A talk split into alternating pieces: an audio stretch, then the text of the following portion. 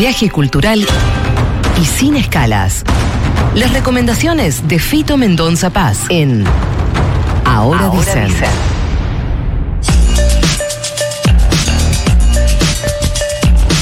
Fitus, este fin de semana tengo pensado prácticamente, prácticamente hibernar. Me gusta porque traje una opción eh, para casita, tengo otra para cines. Arranco con la del cine, para quienes Dale. quieran salir de la madriguera, quizás. Recordemos que es primavera, ¿no vieron el comienzo de Bambi? En realidad después de que se muere la mamá. Que Bambi sale, primavera, los pajaritos Te voy a decir algo, cantan. yo eh, vi Bambi muy de niño, muy de niño, estaban hablando de 5 años, 6. Y eh, contaba a mi madre que cuando muere la mamá de Bambi, yo dejé de ver, no la volví a ver y no la volví a ver nunca en mi vida. De hecho, no sé cómo termina Bambi. Ah, mejor, porque la parte favorita de Rey León de mi hijito Manu es cuando la muerte de Mufasa. Pide que la repita, que la repita. Claro. La parte que Simba corre asustado. Y Hay que papá una- se duerme. Bueno, no, está bien. creo que fue con la película que más lloré en mi vida. Hay y la una, no- sigo llorando. hay una nota que eh, me acuerdo hace algunos años se viralizó mal y era un chico que le había pedido a la madre que la torta sea del Rey León, pero la escena, la escena de la muerte de, Mu- de Mufasa, entonces la torta era, estaba la torta y arriba de la torta estaban Scar y Simba mirando hacia abajo y abajo Mufasa Mufasa hecho, con una- ver- hecho verga así. Tremendo. Eh, recordemos que no es la muerte de Mufasa, es el asesinato, o más precisamente el regicidio de Mufasa. Sí. Eh, que es algo que en esto de actualizar el lenguaje no, no hemos hecho en el caso de. Ajá. Bueno, eh, la recomendación para el cine, una película que se llama Blue Jean, que eh, cuenta una historia que transcurre en Newcastle, ahí en Reino Unido, tierra donde Alan Shearer ha hecho estragos. Obvio. En la segunda mitad de los 80, antes de la llegada de Alan Sí. Shearer, quizás, a Newcastle.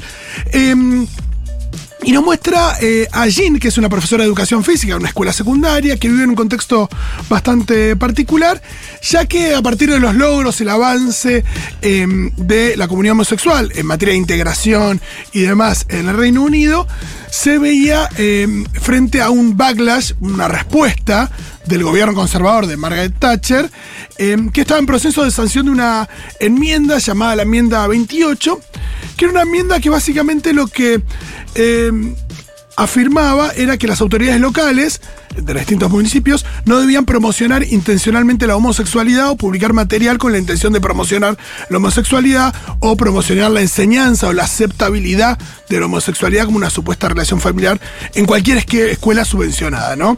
El tema de em, poner la lupa sobre las escuelas y cómo se trataba la cuestión de la homosexualidad allí, eh, de- tratando de que no se viera como una forma de vida eh, normal y corriente y Claro. aceptable, ¿no?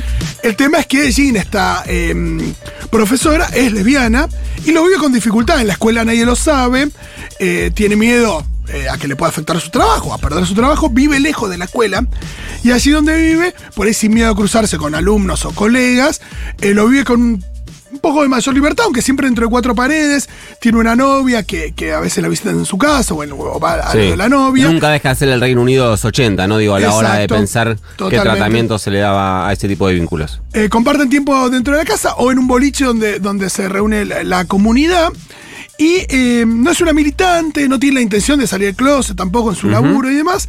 Pero ¿qué es lo que sucede? Empiezan a pasar cosas en la escuela que generan una mayor tensión en la situación y que la empiezan a llevar hacia un lugar donde parece que tiene que tomar una decisión, ¿no?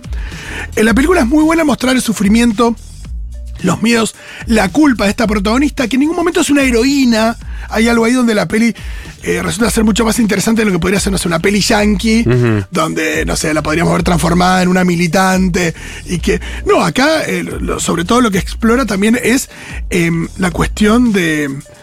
De, de la culpa y también de, de la represión, el, el disciplinamiento, la autocensura que provocan a veces estas iniciativas em, públicas, estas políticas públicas que a veces lo que generan justamente que, y es lo que intentan hacer, es, es disciplinar a la población respecto de su, de su forma de vida, ¿no?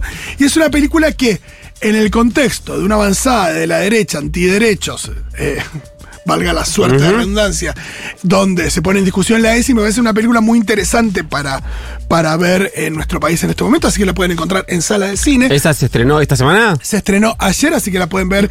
Está en algunos cines, en, no, no tiene una- un lanzamiento muy extendido. Es una película del 2022, así que quizás se la encuentre también en Torrent o en alguna plataforma pronto. Blue Sheen, entonces. Exacto. Otra cosa que pueden encontrar en Star Plus, y esta por ahí es para Esta vos. para mí. Hay un subgénero del cine de terror que es tremendo porque toca un miedo que yo creo que es muy. Está muy presente en las sociedades modernas, en la sociedad moderna, que es el género de home invasion, la idea de que alguien entra a tu casa. Uh, Hay varias películas, hay películas que nos muestran esto con eh, terror más bien psicológico, hay películas que lo muestran con algún elemento sobrenatural, pero la idea de que estás en tu casa y Y alguien no se estás te mete, solo. ¿no? Cuando estás Eh, en tu casa, no estás solo. Exacto. Claro, Es, casa eh, tomada. casa tomada. Es muy eh, Cortázar nos dice nuestro eh, cul- Ay, cultísimo coordinador de aire. Sí, habla de peronismo porque era gorila. sí. No, no, eso está desmentido totalmente por eh, muchos estudios CONICET. Bueno, eh, esta película lo que nos muestra es una chica que vive en el bosque, aislada de, de un poco de la sociedad, en, en un pueblo, afuera de un pueblo. Ya chica que vive en el bosque, en un, aislado de un pueblo. Uf, y- No quiero decir que tiene la pollera muy cortita, pero un poco que le- se la está buscando. No, pero ella, eh, bueno, sufre esta situación, lo que estamos diciendo de este subgénero, del home invasion. Pero acá este subgénero no está solo en el marco del cine de terror, sino también en el marco del cine de ciencia ficción. Entonces, quienes entran a su casa son alienígenas. Uh, espectacular. Y eso lo hace especialmente interesante a la peli, porque además son los. Esto de la invasión de casa, perdón, eh, Fitu, em, cruzado con ciencia ficción, ¿no es un poco también eh, tipo Stranger Things? Podría Sí, ser ahí. Hay una dimensión Otro paralela, no está, no está concretamente esto de que se te meten en tu casa, como si pasaba en esa secuencia de eh, señales, la película Claro. con Mel Gibson de Shyamalan, ¿no? Creo que tiene eh, algunas gotitas de señales, gotitas de encuentros cercanos de tercer tipo. ¿Por qué no unas gotitas de Mi Pobre Angelito? Que es básicamente lo que pasa en Mi Pobre Angelito. Claro. Pasa tiene mucha comedia, es una película infantil. Sí. Esta es de terror y asusta. eh, y como buena película de terror, en vez de apoyarse en el diálogo, esta película tiene muy poco diálogo, se apoya en otros recursos más cinematográficos, la fotografía, el sonido. Y eh, la edición, por supuesto. Y la verdad es que se genera eh, una muy buena atención a esta película, eh, que ante todo es muy entretenida y que genera unos buenos sustos. Yo no soy muy del cine de terror, pero eh, la verdad es que me gustó, la pueden encontrar en Star Plus. Y es esto, aparte son los alienígenas de antaño, estos eh, hombrecitos o hombres Sí. en este caso grises, no verdes, pero sí con esta. Con este formato de eh, extremidades. El eh, cuerpo lánguido, la cabeza grande. Exacto. Pero. ¿Cómo sabemos con- que son?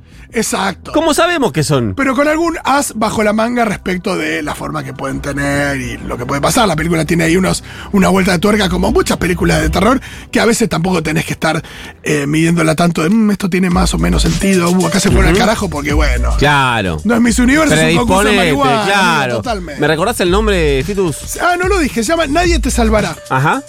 Eh, ¿Será un spoiler? Eh, Puede ser. El título de la película. Star ver- Plus. Star Plus, la tienen que ver para averiguarlo. Bueno, vamos a ver si el fin de semana nos pegamos un sacudón de terror cruzado con ciencia ficción. Gracias, Fitus. A ustedes.